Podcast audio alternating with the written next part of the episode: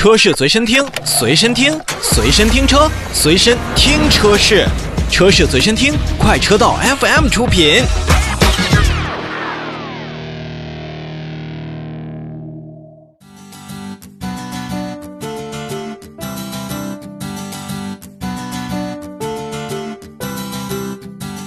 其实前几天啊，还跟朋友在聊，就提到了国内豪华车市场。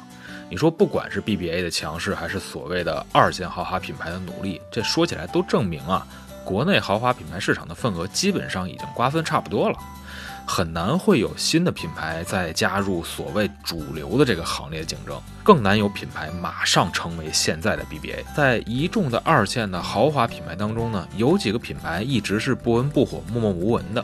你要说他们产品不行吧，真不是，车真挺好，但就是感觉有了不错的产品之后，还差这么一口气。说实话，英菲尼迪，也就是我们俗称的英菲，就是这么一个特别好的例子。从最开始的无限的命名到英菲尼迪，从敢爱到 FX 系列的个性张扬，再到 Q60 的挑战者的定位，更不用提《爸爸去哪儿》那时候的高光时刻。开玩笑地说，英菲尼迪一直都在主流与非主流之间徘徊着，抓住了好时机，但也逐渐错过了好时机。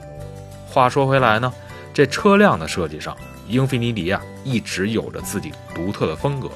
外观就不用多说了，相信很多看过英菲尼迪的消费者也都一下子能够记住它那种比较个性跟运动的外表。而在内饰当中呢，还是之前几年前车型的方向盘。和仪表台上，这调整角度的时候啊是一体的，这样的操作会非常用心。当你调整方向盘前后上下角度时候，并不会因为角度的变化而挡住了你看仪表的视线。你看，贴心不是吗？那说回到现在，英菲尼迪太长时间没有声音了，我估计消费者没准也快忘了有这样一个品牌。不过这两天呢。QX 五零也是进行了新款车型的发布，同时英菲尼迪还带来了全新的品牌代言人小范大人张若昀先生，力求通过庆余年中的小范大人的人气，为全新的 QX 五零增加热度。确实呢，在直播中我们也发现，由于小范大人的加入，让整个发布会显得更加的活跃。而张若昀先生也是通过自己的机智回答出来不少针对于像 QS 五零设计方面和动力方面的问题。一场发布会既让消费者近距离看到了自己喜欢的演员，也让 QS 五零让更多潜在消费者面前见了面，两全其美。那新款 QS 五零哪里新了？它能把现在的英菲尼迪带到一个更好更高的一个高度了吗？先说外观。其实，在新款的 QX 五零身上，我们还真看不出特别多的外观变化，那依旧是原先车型的设计语言。只不过在这次直播当中，我们还是可以看出像海浪中网和雕塑感的车身腰线，这些都让 QS 五零在外观上面有所加分。说真的，你要说 QS 五零没有变化也是 OK 的，毕竟从现在的审美看来，QS 五零的设计并不过时。说回到车内呢？我看到英菲尼迪这样的设计语言真的也挺久了，好在从车内看上去，QS 五零也有三块屏幕进行了内部的区隔划分。虽然没有特别多的新意和创新点，但在配置当中，本次 QS 五零也是加入了英菲尼迪最新的 InTouch 智能互联系统，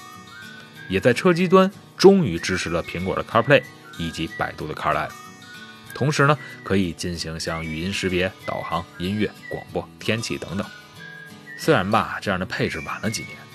还好呢，本次改款当中升级了。你不能说一定就能改变什么，说明英菲尼迪也看到了自己和其他更加主流车企间的不同。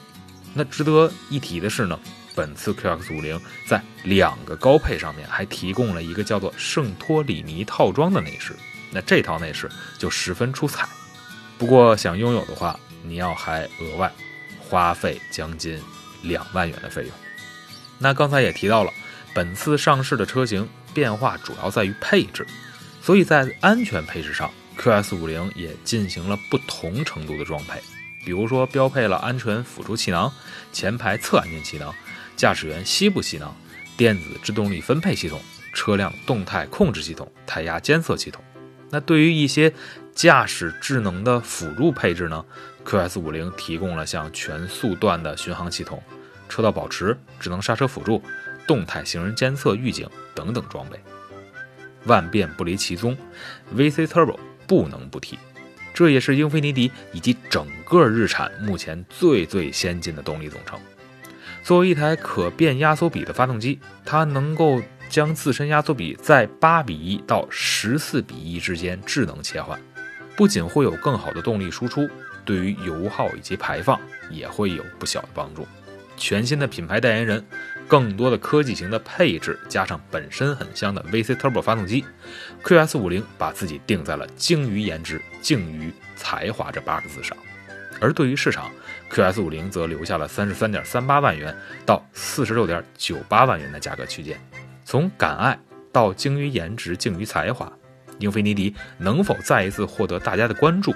而 QS 五零是否能够在已经强手聚集的豪华 SUV 市场再分得一杯羹？这一切还得交给市场，或者直接说，还要交给最后的价格来说话。作为这两年逐渐淡出大家视线的英菲尼迪，不是车不行没卖点，而是疏于让大家知道，让大家了解。酒香也怕巷子深，这样看来，车是好车，而下一步 QS 五零怎么卖，英菲尼迪自己要好好盘算一下。这要是《庆余年二》马上能够筹备拍摄到上映的话，凭借小范大人的魅力，没准还真能多卖几台。